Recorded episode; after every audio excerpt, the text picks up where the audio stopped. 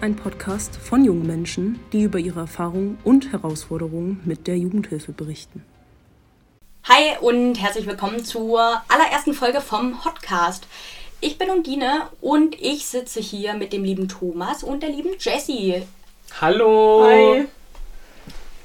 Heute geht es ums Thema Auszug aus der Jugendhilfe, erste eigene Wohnung. Was ist da eigentlich alles schiefgelaufen? Welche gute Unterstützung haben wir bekommen oder eben auch nicht?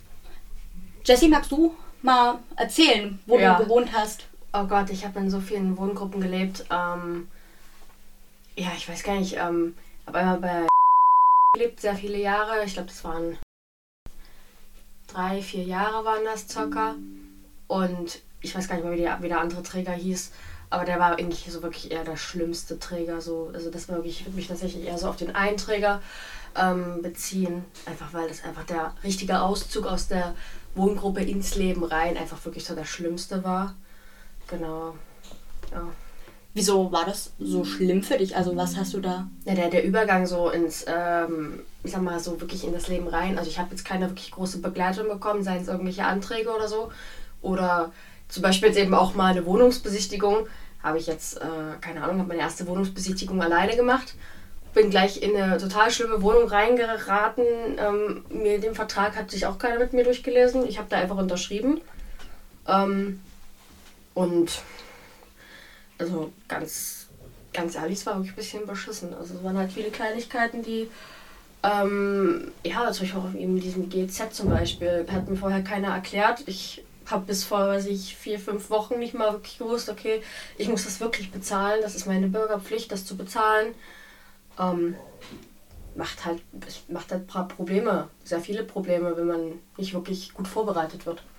Verstehe ich das richtig, dass du ziemlich alleingelassen wurdest und die WG sich gar nicht dafür interessiert hat, wie das weitergeht bei dir, sondern einfach nur, solange du in der Wohngruppe bist, passt soweit alles, aber wie es dann weitergeht, ist denen egal? Ja, tatsächlich, ja, da bin ich ehrlich. Also es gab schon ein paar Momente, gerade so dieses Fürsorgliche war da halt eben mit unterschreiben, wo man hingeht, wie lange man rausgeht, mit wem man sich vor allem trifft. Alles musste dokumentiert werden, aber es wurde äh, einem nicht geholfen dabei, eben einen Mietvertrag sich durchzulesen ähm, oder Anträge auszufüllen, von denen ich einfach vom nichts die Ahnung habe, wenn man da ehrlich sein darf. Also da wurde ich tatsächlich sehr im Stich gelassen. Das, das, das, das macht tatsächlich mir heute noch Probleme, auch so für den Alltag. Welche Probleme hast du da noch? Naja, ich habe durch die GZ, bin ich ehrlich, habe ich Schulden gekriegt. Ich wusste nicht, dass ich das bezahlen soll. Ähm, wenn mir drei erwachsene Leute sagen, die mehr Ahnung haben als ich, nee, musst du nicht bezahlen oder wenn du einmal damit anfängst, dann äh, musst du damit immer weiter bezahlen. Und ich dachte mir so, okay, wenn ich das nicht bezahlen muss oder eh sowieso nicht weiß, dass ich es bezahlen muss, dann lasse ich es halt einfach auch, habe einen Brief bekommen. Dann habe ich gesagt, hier zu dem Zeitpunkt war ich in der Wohngruppe, beziehungsweise war halt eben befreit davon.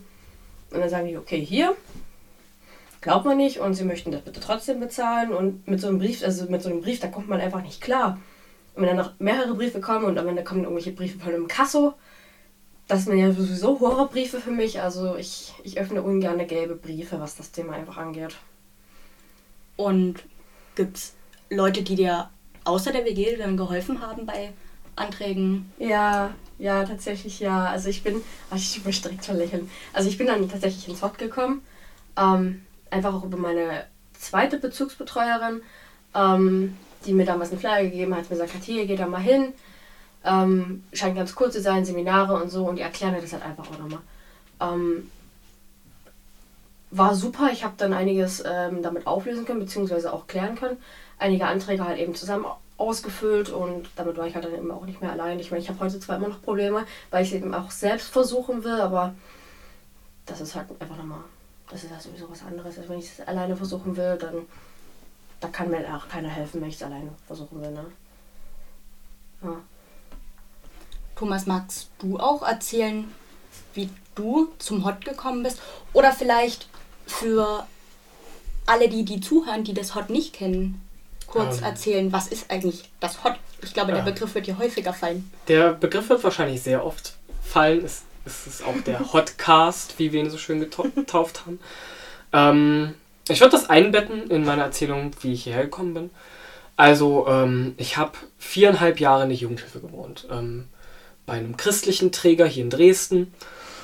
Und habe sehr schlechte Erfahrungen gemacht in meiner Zeit dort. Ähm, und dann gab es einen Projektaufruf für eine Seminarreihe, in der junge Menschen, die in Jugendhilfeeinrichtungen wohnen, etwas über ihre Rechte in dieser erfahren könnten, in dieser Konstellation. Und da meine Bezugsbetreuerin wusste, hey, der Junge fühlt sich hier gar nicht wohl, der macht ständig Aufstand, der beschwert sich ständig über die Regeln, drücke ich ihm mal den Flyer davon in die Hand. Und so habe ich ähm, ein paar Sozialarbeiter, eine Sozialarbeiterin, einen Sozialarbeiter kennengelernt, die ein paar Jahre später auch das HOT eröffnet haben. Und das HOT, ähm, das House of Dreams, wie wir es so schön genannt haben damals, ist ein Jugendtreff, nenne ich es eigentlich immer, ähm, für CareLeaverInnen und Careleaver, also junge Menschen, die in der stationären Jugendhilfe gewohnt haben und ausgezogen sind. Und ähm, jeder, auf den diese Beschreibung zutrifft, der kann hierher kommen, der kann hier sich vernetzen, in Austausch treten, an Workshops teilnehmen, bei Themenabenden dabei sein. Wir machen Kochabende, wir gehen in der Selbstvertretung teilweise bowlen oder wir gehen in Museen. Wir waren auch schon auf der Elbe paddeln. Wir machen ganz viel Verschiedenes. Ähm, und man muss sich die Räume so ein bisschen so vorstellen. Es sind zwei Etagen, wir haben ein Kellergewölbe, ein kleines. Und oben haben wir unsere Büroräume und äh, einen Beratungsraum. Also hier gibt es auch Beratungszeiten. Ähm, und das wurde alles von uns CareLeaverInnen mitgestaltet. Wir haben sogar den Ort gemeinsam ausgesucht. Wir haben den Namen bestimmt und beschlossen. Und das Ganze ist eigentlich so, ich nenne es immer ein permanentes Partizipativprojekt, das PPP. Ähm, genau. Und das ist natürlich, dieser Ort entstand nicht in dem Zeitraum, in dem ich damals die beiden SozialarbeiterInnen kennengelernt habe, aber ein paar Jahre später. Und das ist an meinen Auszug gekoppelt gewesen, ähm, der mehr als problematisch verlief. Also ich bin relativ spontan ausgezogen. Eigentlich hatte ich eine Verlängerung bis aufs 19. Lebensjahr, weil ich definitiv noch Hilfe gebraucht hätte. Ähm, das Jugendamt hatte auch zugestimmt. Und dann kam plötzlich eine ehemalige Bezugsbetreuerin von mir um die Ecke und meinte, hey, ich ziehe bald aus meiner Einraumwohnung raus und ich weiß, du suchst eine und willst eigentlich auch schon ausziehen. Ähm, du müsstest aber jetzt sofort da einziehen. Und dieses jetzt sofort war ein Zeitraum von zwei Wochen. Ich habe also in zwei Wochen alles organisieren müssen, was irgendwie für einen Auszug nötig ist. Habe neue Anträge für BAföG und ALG 2 stellen müssen, mein Kindergeld auf mich selber umleiten lassen müssen und der ganze Spaß. Und jetzt kann man sich aus meiner Erzählung schon ein bisschen raushören, dass das unglaublich chaotisch war. Ähm, letztendlich endete es damit, dass ich erfolgreich ausgezogen bin und auch beim Unterschreiben des Mietvertrags es alles keine Probleme gab. Aber dann war plötzlich kein Geld da, weil diese ganzen Anträge ja auch ein bisschen Bearbeitungszeit brauchen. Ähm, und das war das erste Mal, dass ich die diesen Nutzen vom Hot so wirklich in Anspruch genommen habe und gesagt habe, hey, ich brauche hier Unterstützung, Gelder zu beantragen, ich brauche hier Hilfe dabei, ähm, naja, klarzukommen, meinen Alltag zu bewältigen und ich brauche halt auch irgendwie Geld, um zu überleben. Genau. Und da sind die Leute, die dann ein Jahr später zum Hot wurden, ähm, eingesprungen und haben mich sehr krass unterstützt. Aber wie ich das so raushöre, ist es ja, macht es den Eindruck, als hätte dir deine ehemalige WG da auch beim Ausfüllen der Anträge keine Hilfestellung gegeben oder haben die da tatenlos zugeguckt? Ähm, also die Hilfe bezog sich darauf, dass ich gesagt habe, ich brauche das ähm, Dokument und dann wurde mir das ausgedruckt und in die Hand gedrückt und vielleicht wurden noch eingetragen, meine Fallnummer und meine zukünftige BG-Nummer, die wurde da noch, also Bedarfsgemeinschaftsnummer, die wurde da noch eingetragen. Ähm, aber ansonsten wurde da tatsächlich nicht viel mit und für mich gemacht. Ähm, das wurde natürlich damit begründet, dass ich das ja auch in Zukunft selber können muss, das alleine auszufüllen. Aber gerade was dann anging, mir dieses Geld einzufordern, ähm, im Nachhinein nach dem Auszug, da war dann halt auch niemand mehr ansprechbar für mich. Also da ging es dann ganz nach der Devise, du bist hier jetzt raus, ähm, schau mal, wie du alleine klarkommst. Ähm, aber auf einen Kaffee kannst du gerne vorbeikommen und dann können wir reden. Aber wenn es darum geht, irgendwie dein Problem gemeinsam zu lösen, Entschuldigung, dafür werden wir nicht mehr bezahlt. Das ist so traurig. Das heißt, es gab auch nach deinem Auszug keinerlei Unterstützung, keine ambulante Nachbetreuung, die äh, ich ja mittlerweile gerade bekomme. Gab es bei dir gar nicht. Also ich hatte ambulante Nachbetreuung, aber das war von einem Träger, mit dem ich bis dato nichts zu tun hatte. Das war ähm, mit einer Person, mit einer Fachkraft, mit der ich bis dato nichts zu tun hatte. Ähm, und die hat mir effektiv dreimal wirklich geholfen. Einmal, als es darum ging, meine Couch und meine Waschmaschine abzuholen. Da war die Person sehr hilfreich und ich bin bis heute sehr dankbar dafür. Ähm, Einmal, als es darum ging, zum Jobcenter zu gehen und klar zu machen, okay, ich habe hier gerade gar kein Geld. Und dann die, ist die Person wirklich auch da geblieben und hat versucht, hartnäckig zu sein. Das hat leider trotzdem zu nichts geholfen. Und einmal, als es darum ging, dass ähm, es Probleme mit meinem Keller gab, da gab es einen Schimmelbefall. Und die hat sich bei meiner Vermietung ganz krass für mich eingesetzt und da gesagt, hier, das muss geklärt werden. Und dann wurde das auch geklärt. Aber ansonsten war die Nachbetreuung für mich jetzt nicht so hilfreich. Was vielleicht auch ein bisschen an dem an der Menge der Treffen lag. Die waren jetzt nicht so oft, nicht so lang, nicht so hilfreich dementsprechend. Aber ja. Was ich gerade sowohl von dir, Jesse, als auch von dir, Thomas, gehört habe, ist, dass es irgendwie immer Probleme mit dem Geld gibt. Hm.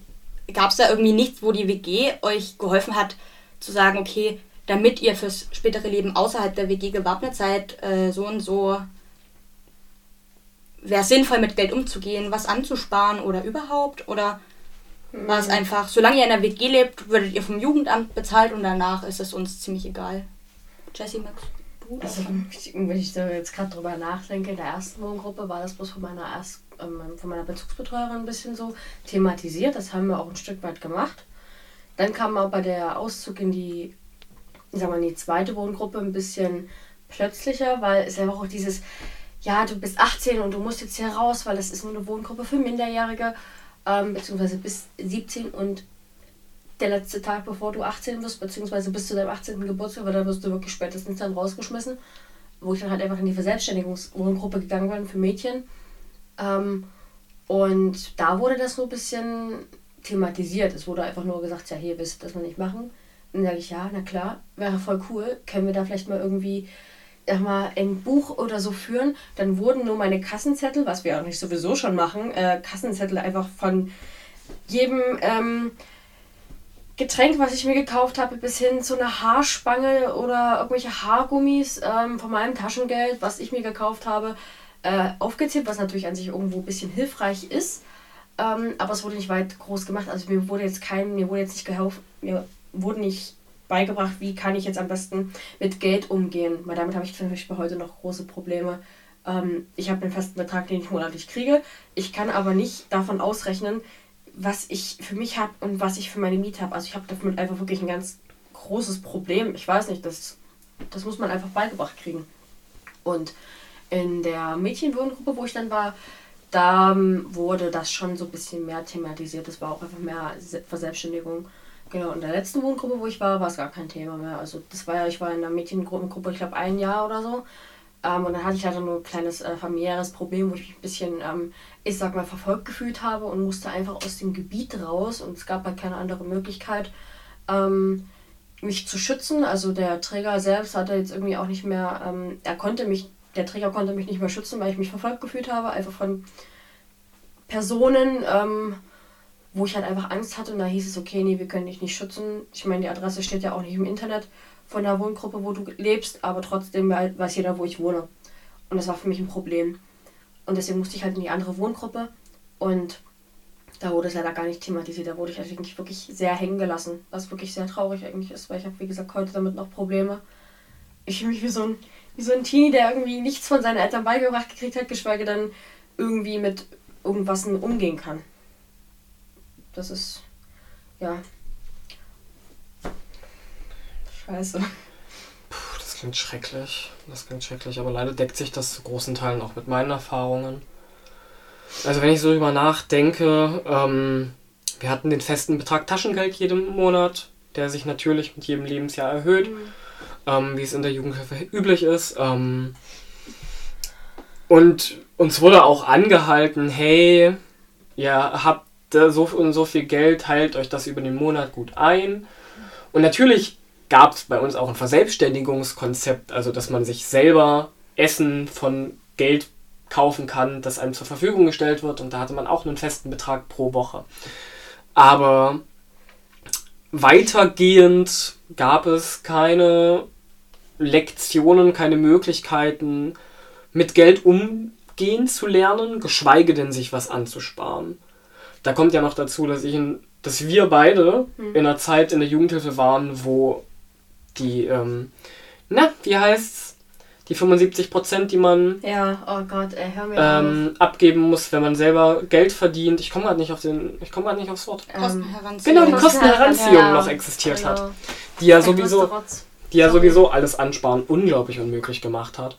Ähm, ja, und was will man sich von 100 Euro im Monat groß ansparen? Natürlich kann man 10 Euro zurücklegen und das mhm. läppert sich über die Zeit, aber wirklich groß sinnvoll erschien mir das zu dem Zeitpunkt auch nicht.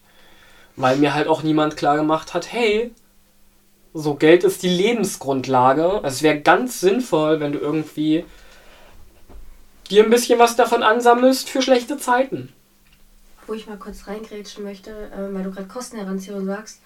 Ähm, es ist für mich als Care-Leaver unheimlich schlimm gewesen oder eben als ähm, Mädchen, die in einer Wohngruppe gelebt hat, unheimlich schlimm gewesen mit dem Gedanken, ich gehe Vollzeit arbeiten für mein Geld und muss es abgeben. Ja, ich habe das Privileg, in dem Moment keine Miete zahlen zu müssen, ähm, müssen andere Kinder aber zu Hause auch nicht. Ja, dementsprechend. Und das ist einfach, es ist so unmotivierend, arbeiten zu gehen, 40 Stunden lang die Woche. Ähm, ich habe zum Beispiel sorry, in dem Zeitpunkt äh, im Kindergarten gearbeitet, das waren auch 40 Stunden.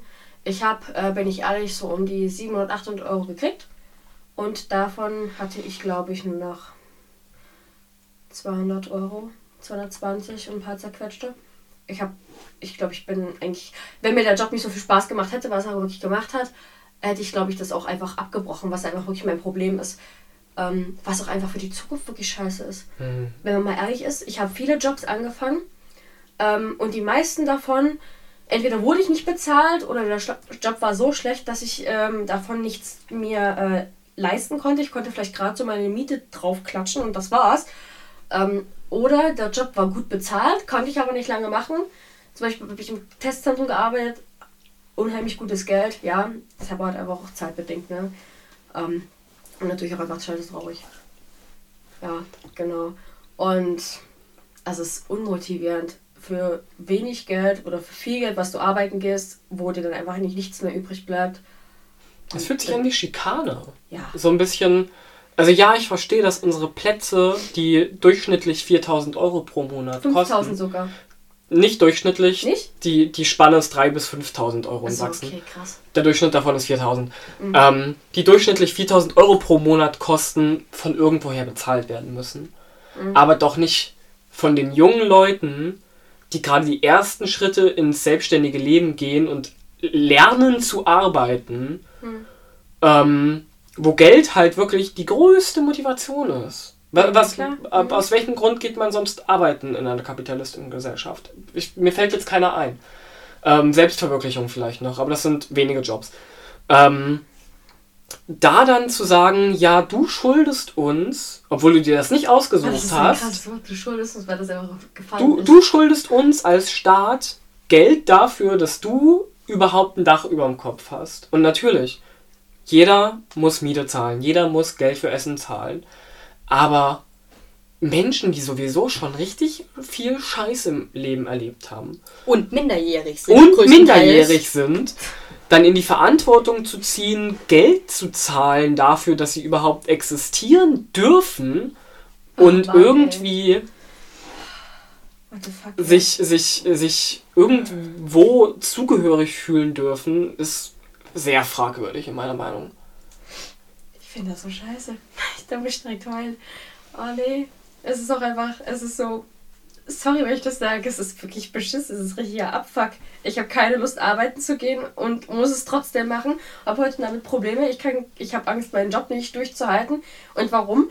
Weil mir davon nicht viel bleibt. Es wird immer gesagt, mach eine Ausbildung. Ne? Und äh, von welchem Gehalt meiner Ausbildung soll ich bitte leben? Von dem mickrigen, was ich nicht vorher schon gemacht habe? Das ist, das ist, Das ist schrecklich, das ja. ist eine traurige Welt und dann noch extra zu sagen, ja, du musst uns das geben, du musst uns das geben. Ich hatte tatsächlich dann damals eine gute, wie heißt denn das, eine, eine Sachbearbeiterin davon, Mhm. von der wirtschaftlichen Hilfe, von der WIHI. Ähm, ich habe ihr das geschildert und habe ihr gesagt, ich würde gerne auf was sparen. Sie hat es ein, zwei Monate gesagt, okay, ja, hier kannst du machen. Und dann hatte ich aber leider den Wechsel und die hat es dann nicht mehr erlaubt. Und dann hatte ich halt eben nur noch diese 200 Euro. Ich durfte halt zwei Monate lang das Geld behalten, musste davon aber wiederum halt eben andere Sachen kaufen, wie zum Beispiel eben Möbel und so. Davon ist es halt ein bisschen draufgegangen.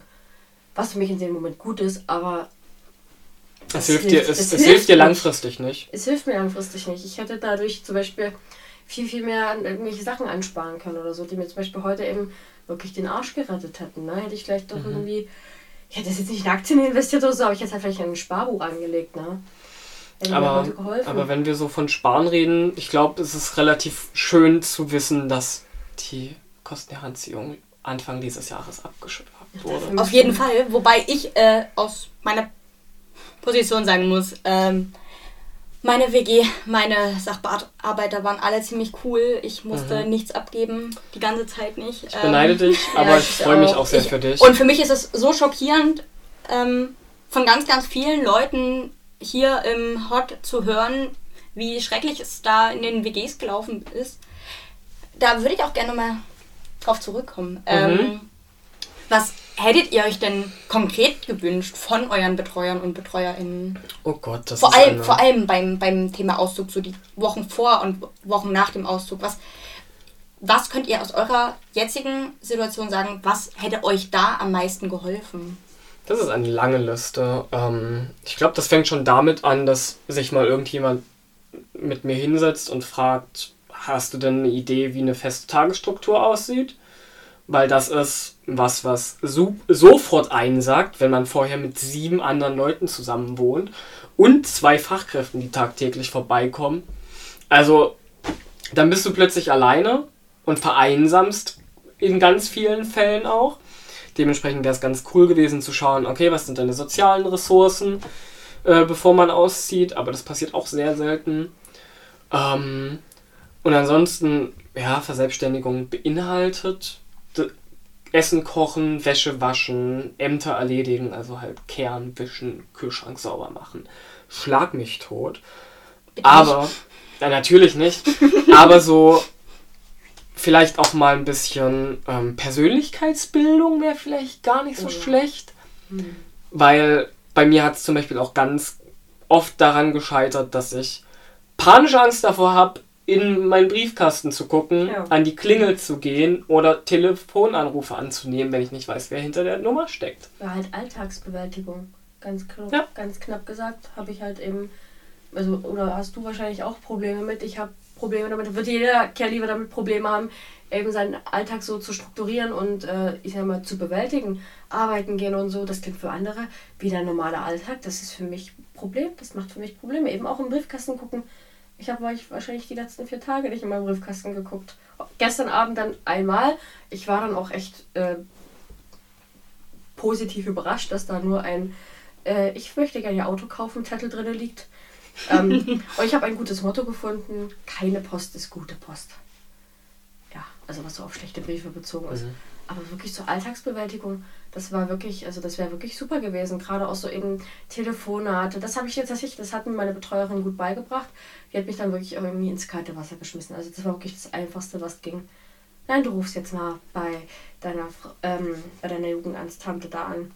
Ähm, du rufst da jetzt mal selber an. Du machst es jetzt mal selber. So ganz, ganz klassisch. Nein, du gehst ins Wohnzimmer und die Tür zugemacht und du schaffst das. Top, du machst das. Ähm, ja, das war das Einzige, was so ein bisschen gut war. Aber so Alltagsbewältigung ist wirklich sehr, sehr schwierig. Also so den Tag zu überstehen und wie man das macht, den strukturiert. Auch alleine den zu strukturieren. Also das verändert sich ja, dein Leben verändert sich ja. Und wie du das am besten machen könntest, jetzt gerade in der Ausbildung, musst du ja auch irgendwie gucken, wie du das machst. Und vor einer Ausbildung gibt es Menschen, die sind dann arbeitslos. Wie machst du das dann? Also du bist dann, hast den ganzen Tag Zeit. Und Zeit bedeutet wieder Nachdenken. Und Nachdenken bedeutet wieder, du wirst wieder im Kopf komplett gaga. Und was wahrscheinlich einfach das größte Problem ist, dass die Betreuer nicht so wirklich drüber nachgedacht haben, dass ähm, keine Strukturierung im Tag auch bedeuten kann, ich sacke zusammen, beziehungsweise man kann auch davon krank werden. Man kann ja wirklich Mhm. krank werden. In dem Sinne, ähm, es, es, es, es fällt ja alles auf dich ein. Die Briefe fallen auf dich ein, Ämter fallen auf dich ein, der Beruf fällt auf dich ein. Jeder will was von dir, du musst immer präsent sein. Und das zu bewältigen, das ist einfach, das ist schwer. Das ist wirklich schwer. Das mag für jemanden da draußen auf der Straße total einfach sein. Das ist für mich total Mhm. schwer. Das ist für dich wahrscheinlich auch für Na, na, das, das geht, aber was, was ich da ganz krass sehe, ist ähm, in dem Punkt, wie psychisch stabil ist ein junger Mensch. Und da kenne ich etliche junge Care-Leaver- Care-Leaverinnen, die von sich aus sagen, als ich ausgezogen bin, war meine Psyche im Arsch.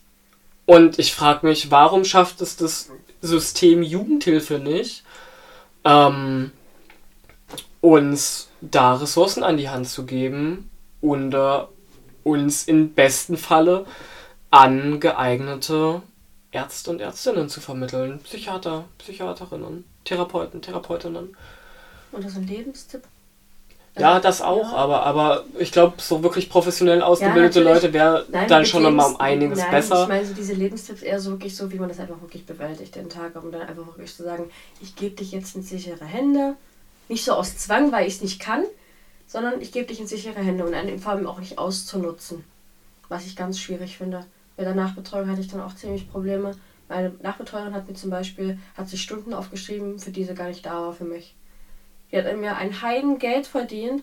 Ich meine, sie kriegt so schon genug Geld. Okay, sie hat studiert, schön und gut. Ähm, toll, wenn du dann aber an mir Geld verdienst, wo du nicht mal irgendwie Zeit mit mir verbringst, beziehungsweise mir hilfst, finde ich das rotzfrech, wenn man mal ehrlich sein darf. Hm. Das ist so scheinheilig, dann immer zu sagen, ach, wir sind so tolle Betreuer und unsere, unsere Mündel, die mögen uns ja alle und die sind ja alle so toll und äh, nee, komm, geh mir nicht auf den Zeiger, du hast die Stunden aufgeschrieben und du hast das gemacht. Das ist scheiße. Es ist eine super bedrückende Stimmung. es, Ja, ist, ja. es ist, ich merke das tatsächlich bei mir, also wie, wie auch mein Körper gerade darauf reagiert, wie mich das mitnimmt, weil ich einfach ganz, ganz viele positive Erfahrungen bei mir vor allem gesammelt habe, sammeln durfte. Also bei mir, ohne dass ich selber angeregt habe, hab, äh, gab es eine Liste, ein großes A3-Blatt, wo ein Zeitstrahl drauf gemalt wurde mit Tag X, da ist der Auszug und was alles vorher noch gemacht werden muss. Und dann wurde sich jeden Tag mit jemandem oder jede Woche mit meiner Bezugsbetreuerin oder wenn die nicht da war, mit meiner Co-Bezugsbetreuerin hingesetzt und geguckt, ist in der letzten Woche alles das geworden, was wir geplant hatten für die Woche. Das klingt und was großartig. Das klingt so großartig. und, Das es, und so dieser schön. Zeitstrahl äh, hörte auch nicht bei Tag X Auszug auf, sondern ging dann sogar noch, Der ging weiter. der ging Ach, so weiter. schön. Wie geht's weiter? Und ähm, ich bin super schockiert, wenn ich, wenn ich höre, wie andere Jugendliche und junge Erwachsene so im Stich gelassen werden, weil ich glaube, wenn ich so behandelt worden wäre, ich weiß nicht, wo ich jetzt wäre. Also mir würde es nicht so gut gehen. Ja, ich wusste zwischendurch auch nicht, wo ich war. Ich glaube, also dieses ganze, ähm, das ist ja irgendwie ein sehr weit verbreitetes Phänomen, Jugendhilfe, dass der Auszug und Übergänge allgemein, also nicht nur der Übergang in die eigene Wohnung, sondern auch Übergang von WG zu WG, wie Jessie vorhin beschrieben hat, sind irgendwie immer so Momente, wo an denen Hilfen dann auch ganz gerne mal scheitern. Oder wirklich, wo dann wirklich richtig krasse Einbrüche sind. Und für sowas, also aus diesem Gedanken heraus, haben wir ja auch damals diesen 100-Schritte-Kalender entwickelt. Der im Übrigen super hilfreich ist, den äh, tatsächlich ähm, meine WG hatte den sich bestellt und ist den mit mir durchgegangen. Wir haben, gut, wir haben nicht 100 Tage dafür gebraucht, sondern ich habe mir das auf einmal alles durchgelesen, habe mir das Wichtigste rausgeschrieben, was habe ich schon gemacht, einfach unter, unterbewusst gemacht mhm. davon, was steht noch an und dann in der Bezugspflegezeit, Bezugspflege, Bezugsbetreuungszeit mhm. ähm, haben wir diesen Kalender abgearbeitet und geguckt, was braucht man noch. Und auch so Dinge, wo ich gesagt habe, hm, muss man das machen? Ja, doch, mach das mal, das ist wichtig. Lieber was zu viel machen als was zu wenig. Das ist sehr schön zu hören, dass der gut eingesetzt wurde. Oh ja. ja. Das zeigt, dass es doch auch gut funktionieren kann, obwohl deine Erzählungen zeigen mir das irgendwie immer. Was aber so ein bisschen traurig ist, dass es eben nicht ihre Betreuer waren, sondern dass wir das eben waren. Na, wir haben das ja gemacht. In, Ko in, Kooperation. In also Kooperation, ich, ich, ja natürlich, ja. Aber mhm. ich meine, dass Betreuer nicht selber auf die Idee kommen zu sagen, hier, wir setzen uns jetzt mal hin und die Schritte, diese 100 Schritte, die die ja genauso wissen müssten, ne, die kann ich dir jetzt auch beibringen. Dass ich das jetzt erst nach dem Auszug, nachdem ich glaube, ich, ich war anderthalb, zwei Jahre, war ich aus der, aus der Wohngruppe raus und habe dann von diesem Kalender, den ich ja mitgemacht habe, dann erfahren und dazu beigetragen, was ich dann persönlich wusste, was ich mir selbst einfach angeeignet habe. Ähm, also den hätte ich halt zu dem Zeitpunkt auch gebraucht. Ne? Ich, ich, das, was mir meine Betreuerin hätte zeigen müssen, hat sie nicht gemacht. Das hätte mir tatsächlich auch geholfen. Ich finde es ja schön, dass es dir geholfen hat. Das ist super. Also, mhm. ja. Das macht mich noch ein kleines bisschen mehr stolz darauf, das, was ja, wir da geschaffen haben. Ich bin so stolz, dass es halt funktioniert. Ne? Du schaffst was und es funktioniert du machst, du hilfst damit den anderen. Das ist total schön. Mhm. Aber das ist, glaube ich, auch einfach so das Gefühl, das ich mit dem Hot generell habe. Wir, wir, seit diesem Jahr ist irgendwie ein stetiger neuer Zulauf an neuen Leuten. Oh ja. Natürlich ist das, zieht sich das ein bisschen, weil es ist unglaublich unangenehm, alleine in eine komplett fremde Gruppe an Menschen, die sich schon teilweise zehn Jahre kennen, ja. äh, einzusteigen. Und das ist auch sehr gruselig. Aber trotzdem schaffen es in letzter Zeit immer und immer mehr Menschen hierher. Das mag vielleicht auch an den Seminarfahrten liegen oder an den Workshops, die wir geben oder vielleicht auch an unserer Online-Präsenz. Checkt unseren Instagram-Account. Ähm, äh, aber es ist so ein schönes Gefühl zu wissen, das erreicht immer mehr Leute. Und es hilft Leuten. Also ja wenn ich mich hier mit Leuten unterhalte, also ich finde es ja allein schon super, dass ich glaube, okay, bei mir in der WG, ich durfte Drucker und so immer verwenden, ähm, aber es ich habe auch von anderen WGs gehört, wo es einfach nicht gang und gäbe war, dass man gesagt hat, hier, ich muss den Papierkram erledigen, muss da mal an den Computer, weil ich habe keinen eigenen, ich konnte mir den nicht leisten bisher. Mhm. Ähm, mehr Zettel gibt es dann 20 Cent, bitte. ja, stimmt. Äh, Kopiergeld. Ja, genau. Genau. Oh Vom Taschengeld Kopiergeld bezahlen. Das ist so traurig, ehrlich. Und oh, nee. allein dafür ist es hot für so viele Menschen übelst sinnvoll, weil man einfach Internetzugriff hat, einen Drucker hat und dann noch Sozialarbeiter, die auch nochmal drüber gucken, was man da gerade für, für Dokumente ausfüllen muss und ob man mhm. da was vergessen hat. Vor allem auch, wie wichtig das ist, dass nochmal jemand drüber guckt, ne? Ja. Gerade auch sowas wie jetzt, was ich zum Beispiel hätte gebraucht mit dem Mietvertrag. Ich wusste nicht, dass äh, unter dem Kleingedruckten steht, dass ich den zwei Jahre lang mieten muss. Steht nämlich im Vertrag drin, es stand da drin. Es gibt ja dieses Gesetz, dass ein Vertrag in der Miete wirklich nur ein Jahr lang zählt. Habe ich dann nicht gewusst, weil ich wollte dann wirklich raus, weil Dachgeschosswohnung, Einzimmerwohnung, ich konnte von meinem Bett zum Kühlschrank gucken und ins Bad gucken und es war einfach so schlimm. Ähm, gut, okay, ich habe ein Dach über dem Kopf, ich war da auch sehr dankbar drüber, aber es hat einfach irgendwann ist mir wirklich die Decke auf den Kopf gefallen. Tatsächlich. Ähm, ich hatte auch einfach eine sehr, sehr kleine Wohnung. Aber eben diese Mindestmietzeit, dass ich das machen musste, das wusste ich zum Beispiel einfach gar nicht. Ähm, weil sich eben keiner mit mir den Vertrag durchgelesen hat. Und hier hat sich dann jemand den nächsten Vertrag mit mir durchgelesen und es war einfach super. Also es hat mir auch geholfen.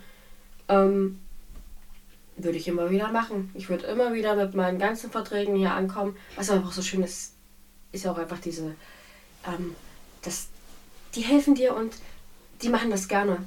Also die, es, es wird mhm. einfach gerne gemacht. Oder ich frage in die WhatsApp-Gruppe, hier kann mir einer dabei helfen, hat jemand davon eine Ahnung und dann meldet sich der Erste. ja hier komm, wir treffen uns auf einen Kaffee oder so im Hot und wir bequatschen das. Es ist einfach dieses Miteinander, dieses gesellschaftliche. Ja, diese Unterstützung, äh, diese Unterstützungsbereitschaft halt auch. Ja. Das ist, das ist was, was. Auch so, was auch so untereinander ist. Ich meine, wir kennen uns halt auch schon so lange. Ähm, und ich meine, ich würde das jetzt auch für jeden machen. Ich würde das jetzt auch sofort für dich machen. Einfach, weil ich, das ist ja auch super. Ich meine, das, das hilft ja. Ähm, und dann, dann zu wissen, du kannst hierher kommen und dir hilft jemand. Endlich. Dir hilft endlich jemand. Also, wie ich auch zum Beispiel immer gesagt habe, man, man muss halt nicht herkommen, man, man darf herkommen. Man will auch dann irgendwann herkommen. Man ist ja einfach willkommen. Mhm. Ähm, und darauf halt nochmal übelstes Dankeschön äh, an, an, an, an, an alle, die da irgendwie immer helfen. Also es ist super. Ich liebe es hier. Es ist wirklich wie so mein kleines zweites Zuhause. Ich habe momentan leider nicht so viel Zeit, immer herzukommen, aber es ist wirklich wie so ein kleines zweites Zuhause. Hier kommen Leute her, die kann ich alle super leiden. Ich komme eigentlich mit allen gut klar. Eben bis auf die neuen Leute, die ich teilweise noch gar nicht kennengelernt habe. Eben. Aber das wird noch. Aber das wird Das halt eben noch. Da, da freut man sich halt auch so ein bisschen drauf. Und was auch nicht mal so, was du ja vorhin gesagt hast, man hat so ein bisschen Angst, in fremde Personen, eine fremde Person kennenzulernen. Das Einzige, was uns ja sowieso alle verbindet, ist, dass wir einfach eine scheiß Zeit durch haben im Leben. Ne? Ähm, Und das verbindet alle auf eine unterschiedliche Art und Weise. Aber letzten Endes können wir alle sagen, ey, das war in meinem Leben scheiße und das war in meinem Leben scheiße. Und wenn wir von diesem einen Thema Jugendhilfe reden, können wir alle was dazu sagen. Hm. Es ist nicht so, dass wir nie ein Gesprächsthema haben, wo ich sage, okay, nee, da kann ich jetzt nicht mitreden. Du musst hier nie jemandem irgendwie erklären, was ist ein Vormund. Ja. Ich musste noch nie erklären, was ein, ein Verselbstständigungsverfahren ist. Das Nee. ist so angenehm. Natürlich bin ich bereit, den anderen Menschen in meinem Leben das zu erklären, aber das ist dann immer so, dann muss ich mir auch irgendwie immer, ich habe dann immer das Gefühl, einen kleinen Teil von mir auch verteidigen zu müssen, Ja, mich rechtfertigen oh ja. zu müssen. Und das ist so angenehm, das hier nicht zu tun, weil das direkt so eine gemeinsame Basis schafft, auf der Freundschaften viel schneller existieren können. Das schweißt auch so zusammen. Das wird eher mehr so miteinander, anstatt man weiß, okay, du kommst hierher, das wird irgendwie ein Gegeneinander. Auf keinen Fall. Also du kommst hierher und mindestens einer, ähm, der hat genau das gleiche, fast wahrscheinlich das gleiche durch wie du, bezogen natürlich auf die Jugendhilfe, was dort wahrscheinlich scheiße gelaufen sein könnte, weil ich kann wahrscheinlich jetzt alle an einer Hand abzählen, dass die wahrscheinlich genau die gleichen Scheiße durch haben mit der Jugendhilfe, also von den Betreuern her, wie ich. Ähm, und das ist einfach schön. Es ist so schön. Und ich meine, selbst wenn es einmal scheiße geht, das sehen die dir an und entweder die setzen sich zu dir, ähm, hast eine, ich sag mal jetzt wortwörtlich eine Schulter zum Anlehnen oder auch mal nicht, ähm, wenn man das jetzt braucht oder nicht. Aber es ist einfach, da ist jemand, der, der zuhört. Da Und ist jemand da, der, ist, der hört dir zu und nicht aus Zwang, sondern weil man es gerne macht. Und dann beim nächsten Mal hört der andere eben wieder zu. Das ist schön. Und dann beim nächsten Mal hörst du halt einfach mal zu und gibst einen Tipp und einen Rat und danach geht es dir wieder besser. Und es ist irgendwie auch so, so ein bisschen der Backup-Plan. Also, Mhm. wenn ich. Ich bin äh, nicht im eigenen Wohnraum, sondern zu meinem Partner mitgezogen und ähm, ja, es ist eine gut überlegte Entscheidung, aber was ist, wenn mal gar nichts geht, wenn, warum auch immer wir uns so heftig streiten, dass wir es in der Wohnung miteinander nicht Mhm. aushalten, dann, Dann habe ich, kannst du hierher kommen. dann Dann weiß ich, wo ich hingehe. Wir haben sogar Schlafsäcke. Komm her, übernachte hier. Also im, im, im Notfall kann ich einfach sagen, hier, ich brauche, ich muss hier rein, ich brauche Mhm. einfach irgendeinen Ort, wo ich runterkommen kann, wo ich meine Ruhe habe, Mhm. wo ich sein darf. Und also auch, auch das ist. Wir können nicht zu unseren Erzeugern zurück. Äh, In seltensten Fällen. In ich kenne kenn. Leute, die können das, aber die wenigsten von uns. ja. Für die, für die finde ich das super, ne? Ja. Ich könnte mir das nie vorstellen. Aber Nee, es nee. werden so, so oft die, die jungen Menschen vergessen, die keine Familie haben oder Ja. keinen Kontakt zu ihrer Familie haben, Mhm.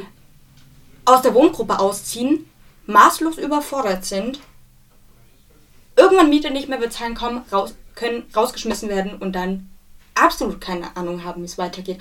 Und auf sowas wirst du auch nicht vorbereitet in der WG. Also So gar nicht. So gar nicht. nicht. Gut, Es- dieses, dieses Gefühl, darauf wirst du ja nicht vorbereitet. Da Ja, aber, aber, aber rein. allein schon irgendwie mal rauszufinden, was wären denn die Bewältigungsstrategien in Ja, solchen eben, Momenten? ja, wegen wieder dieses Wo kannst du denn dann hingehen, wenn das vielleicht passiert? Ja, Das das wird, ist- passiert nicht. Nee. Das wird dir nicht gesagt. Du bekommst vielleicht noch so ein, so ein, so, so ein gedrückt. Dresden Notfallkompass oder wie das Ding heißt, in die Hand gedrückt. So ein, klein, so ein kleines Booklet, in dem halt verschiedene Adressen stehen.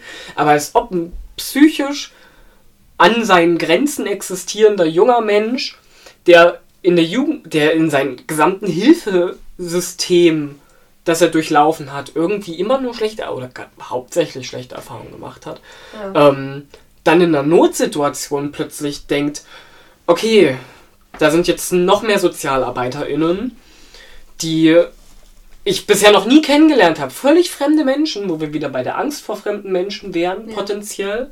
Auch weil man, weil man fremde Menschen in der Jugendhilfe nicht als Bezugsperson wahrnehmen konnte, also die Sozialarbeiter, sondern weil es war ständig der Gedanke da, selbst wenn man sich mit jemandem gut verstanden hat, war Person immer macht der das für Gedanke. Ja. die Person macht es für Geld.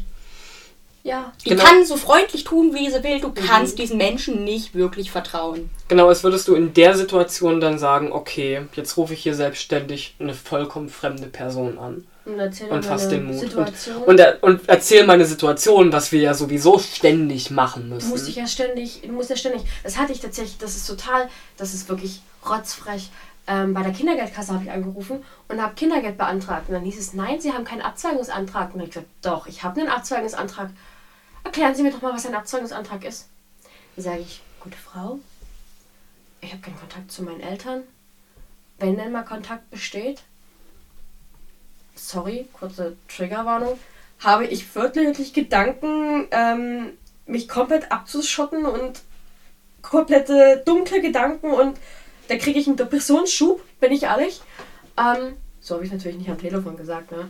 Ähm, ich habe keinen Kontakt und ich möchte gerne mein Kindergeld beantragen. Wie, warum wollen Sie denn das beantragen? Das machen die Eltern. Es tut mir leid, ich bin in einer Wohngruppe groß geworden. Und dieses Wort Wohngruppe hat anscheinend bei ihr was getriggert. Ähm, Da hat sie es dann gecheckt. ja, warte, nein, warte, das war ja das Lustige. Dann kam sie an, dann lief das Gespräch so ein bisschen weiter und dann hat sie gesagt, naja, ich habe das jetzt hier nicht alle Tage, dass ein Heimkind sein Kindergeld beantragt. Ich glaube, dieses Gesamt, dieses Wort ist. ist Sorry, ich ist, wollte es ist, ja eigentlich nicht so. Nee, nee, nee, alles aber gut. dieses, Dieses, Wort, Wort, dieses Wort ist, glaube ich, auch einfach perfekt für eine einzige Folge nur darüber. ja, das ist auf super. jeden Fall. Genau. Das ist scheiße, ja. Es ist so scheiße. Ich glaube, ich habe zwischendurch ein paar Tränchen vergossen. Das will ich wieder Alles heulen, gut. ey. Alles gut. Emotionalität gehört dazu. Auf jeden Fall, weil es sind. Es waren turbulente Zeiten in der, in der Jugendhilfe, die uns irgendwie alle super, super doll geprägt haben. Den einen mehr, den anderen weniger, je nachdem, welche, welche Erfahrungen man, man sammeln durfte, Mhm. sammeln musste. Ja. Und wie resilient die einzelne Person noch ist. Ja. Aber die Zeiten sind ja immer noch ein bisschen turbulent. Das. Ja. Das haben wir ja dieses Wochenende mitbekommen. Vielleicht teaser ich da auch schon fast so die nächste Folge an, wo man vielleicht über die Landesjugendkonferenz reden könnte. Oh ja, sehr gerne. Das wäre, Das glaube ich, ganz sinnvoll. Ähm, Ich glaube, das da, da habe ich richtig Bock, mir das anzuhören. weil da waren wir ja letztes Wochenende und wurden vielleicht auch gewählt zu irgendwas. Vielleicht, Herr Ähm, Kollege. Frau Kollegin. Aber darüber könnten wir ja dann gleich weiterreden. Potenziell, vielleicht. Vielleicht habe ich auch gerade etwas angeteasert, was nicht als nächstes passiert. Ich bin äh, sonst dafür, dass wir uns erstmal unser Essen schmecken lassen. Oh ja, stimmt, das Hunger. kam ja gerade an. Das kam gerade an. Ja. Äh, also wünscht uns einen guten Appetit und, Und äh, Wir hören uns, würde Ja, ich Wir sagen. sehen uns, wir hören uns. Goodbye! Schönen Abend noch.